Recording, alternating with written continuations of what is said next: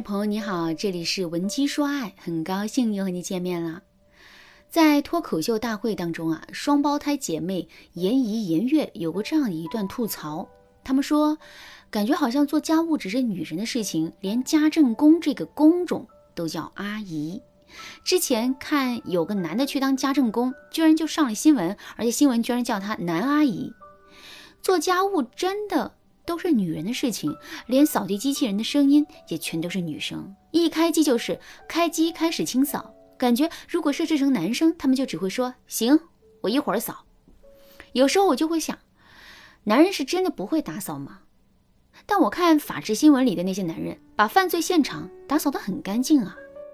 听完这段吐槽之后，你的内心有一种怎样的感受呢？你是不是在被逗笑的同时，内心也有一种莫名的心酸呢？男人的懒放在段子里是笑料，可他们的懒放在现实生活中，我们却会遭遇到无尽的麻烦，体验到无尽的心酸。你还记得自己在公司里加完班，一个人拖着疲惫的身子回到家，看着呼呼大睡的男人，客厅里的垃圾和厨房里的狼藉，一脸无奈的样子吗？凭什么男人只需要忙工作，可我们却要工作家庭？一手抓呢？你还记得自己在炎热的夏天，一个人顶着满屋子的油烟和满身的汗水，在厨房里忙来忙去的样子吗？凭什么男人就能够躺在空调屋里玩游戏，我们就要在厨房里经历水深火热呢？在忍受了这一次又一次的不公平之后，很多姑娘也会萌生改变男人的想法。可是，怎么才能让男人多承担一些家庭责任，甚至是爱上做家务呢？在面对这个问题的时候，很多姑娘都犯了难，但其实实现这个目标真的很简单。下面我就来给大家分享三个实用的方法。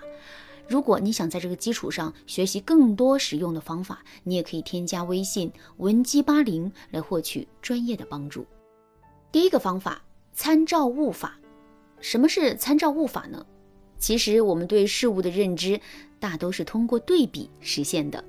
就比如说，你去菜市场买菜，三块钱一斤的黄瓜到底贵不贵呢？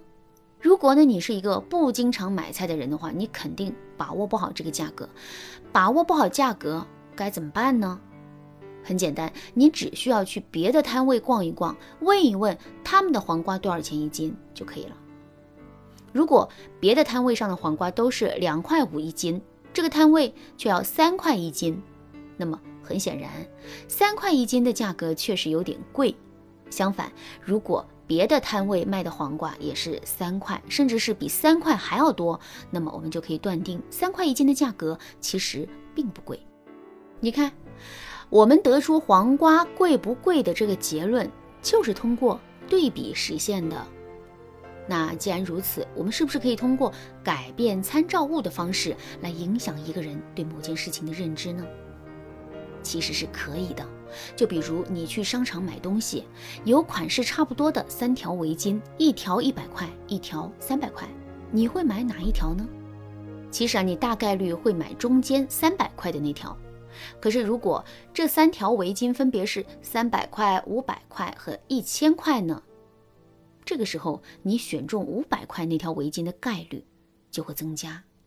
这就是参照物的不同对我们的认知产生的影响。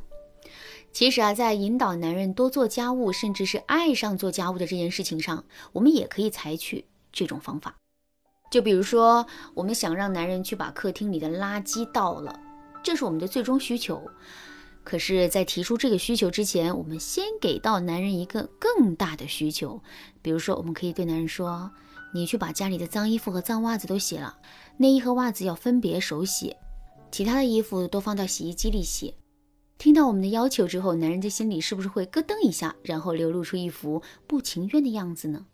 肯定是会的。所以啊，我们只需要抓住这个时机，对男人说一声：“算了算了，看你这么为难的样子，衣服你别洗了，去把客厅里的垃圾倒了吧。”听到我们对他放松了要求之后，男人肯定会长舒一口气，然后非常开心的去倒垃圾。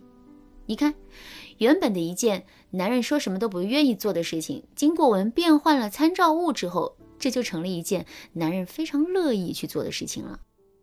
这就是参照物法的作用。当然啦，我们给男人的参照物可以是物，是事情，也可以是人。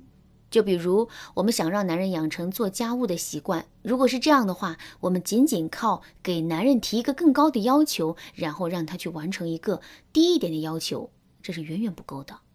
正确的做法是，我们要给到男人一个人的参照物。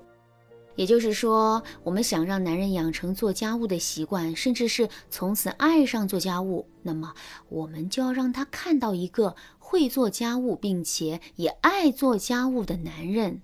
就比如说，我们闺蜜的老公就是一个这样的男人，那么我们就可以带着男人去闺蜜家做客，让他切身的感受一下闺蜜的老公在家里是怎么表现的。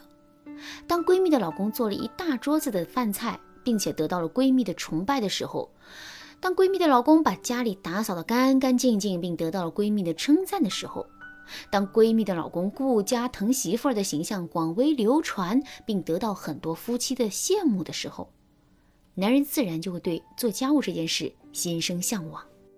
当然，这还不算完，等到两个人回到家之后，我们还要对男人进行夸赞，并通过这种夸赞给到男人一个愿景。就比如说，我们可以对男人说：“我感觉我闺蜜老公做的菜真的挺好吃的，不过跟你比起来，他还是差一些的。如果你能亲自下厨做饭的话，肯定会秒杀他的。”男人都是有竞争欲和嫉妒心的，所以啊，听到我们说的这段话之后，他的内心肯定会充满做饭做家务的动力的。当然啦，让男人产生做家务的动力，这是一回事；让男人持续拥有做家务的动力。这就是另外一回事啦。如果你不知道该如何做到这一点的话，可以添加微信文姬八零来获取导师的针对性指导。好啦，今天的内容就到这里了，剩下部分啊，我会在下节课继续来讲述。文姬说爱，迷茫情场，你得力的军师。